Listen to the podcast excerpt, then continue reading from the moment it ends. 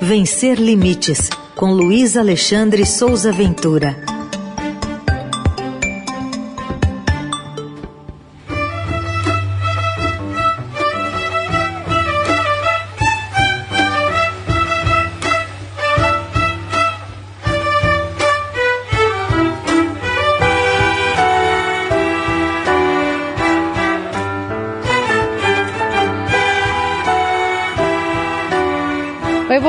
Dia, Ventura, como vai? Bom dia, Carol. Bom dia, ouvintes. Bom dia, equipe. Boa música para a gente começar essa coluna falando do Dia das Crianças e a importância da, da inclusão delas também dentro de uma orquestra, né? Pois é. We Will Rock You. Vamos sacudir, né? Vamos lá. É, aproveitando o Dia das Crianças, em homenagem às crianças, eu vou contar a história da Pietra Mesquita que é uma menina de 7 anos que mora no Complexo da Maré, no Rio de Janeiro, e tem paralisia cerebral. A Pietra, há dois meses, está matriculada e participa das aulas da Orquestra Maré do Amanhã, que é um projeto que existe há 11 anos, criado pelo maestro Carlos Eduardo Prazeres lá no Complexo da Maré, para formar jovens músicos que moram nas comunidades, nas 16 comunidades do complexo. A história da Pietra, ela é muito importante porque a Pietra é uma pioneira. Ela é a primeira pessoa com deficiência a fazer parte da Orquestra da Maré. É, a orquestra, como eu disse, tem 11 anos, é um projeto de inclusão, mas que nunca havia tido dentro do seu grupo um integrante com deficiência. Isso tudo ocorreu por quê? Porque dois anos atrás, a Pietra descobriu o violino na escola onde ela estudava, porque integrantes da orquestra foram dar aula na escola onde ela estudava. Por causa da pandemia, por causa da questão da, do afastamento, ela ficou longe da escola, longe do instrumento, até que a mãe dela, a Juliana Mesquita, foi na orquestra para perguntar se a Pietra teria possibilidades de participar. E aí, nesse caso, é muito importante a gente entender que um projeto de inclusão muitas vezes não é completo, porque ele é inclusivo, mas ele não tem pessoas com deficiência no grupo. Não porque as pessoas com deficiência sejam proibidas de entrar, mas simplesmente porque o projeto não tem, porque o projeto nunca acolheu essas crianças. Então a Pietra está lá há dois meses, e a presença da Pietra na orquestra já gerou um movimento nas famílias de crianças com deficiência da, da comunidade, que também estão fazendo matrícula lá na orquestra. Então é uma ação provocada pela mãe da Pietra, que despertou uma nova mudança na Orquestra Maré do Amanhã.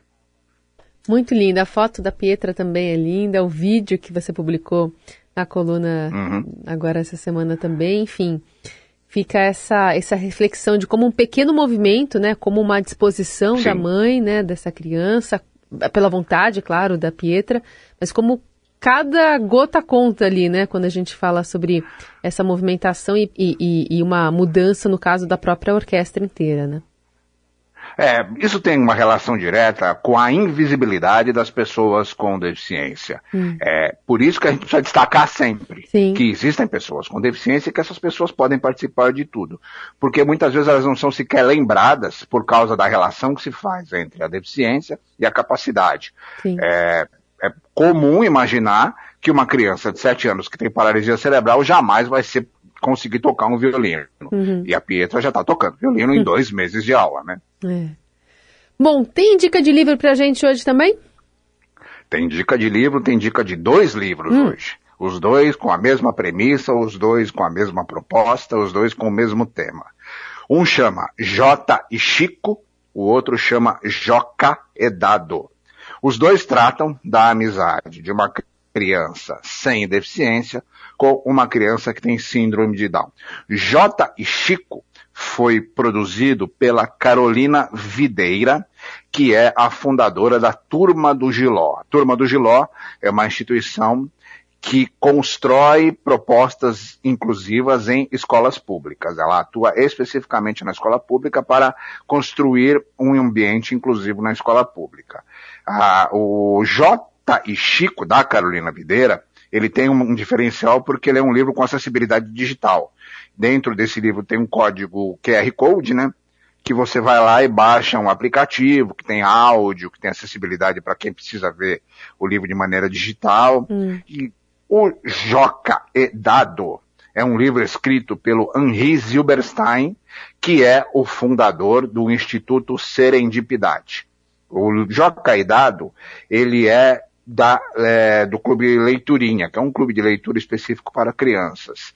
É, uma coisa interessante do Joca e Dado é que as ilustrações do livro foram todas feitas por integrantes da La Casa de Carlota, que é uma instituição que atua na inclusão de pessoas com deficiência intelectual. Todas as ilustrações do Joca e Dado foram feitas por pessoas com deficiência intelectual exclusivamente para este livro. Qual que é a, a semelhança entre os dois projetos? Tanto a Carolina Videira quanto o Henri Zuberstein são mãe e pai de crianças com deficiência. Eles não tinham nenhum envolvimento no universo da pessoa com deficiência antes do filho da, Carol, da Carolina e do filho do Henri nascer. O filho da Carolina é o Giló, que é o João, que por isso que o nome da instituição dela chama Giló, hum. e o filho do Henri é o Pepo, o Pedro, que tem síndrome de Down. O filho da, da Carolina tem uma síndrome rara que tem um nome quase que impronunciável e o filho do Henri tem síndrome de Down. Então, J e Chico, Joca e Dado, livros para crianças que falam sobre a importância da convivência de crianças com deficiência e crianças sem deficiência, para que todas elas aprendam a viver na diversidade. Muito bom. O tema não poderia ter sido melhor hoje para a gente abordar né, nesse Dia das Crianças e essas duas dicas aqui que vale para quem ainda está pensando em presentear uma criança, acho que esses livros que estão aproximando mundos, né, estão fazendo Sim. muita diferença para esses pequenos, para essa nova geração que está vindo aí. Muito bom, é Isso, é. Doutora, a gente volta a se falar na semana que vem. Bom feriado para você. Bom feriado, feliz Dia das Crianças.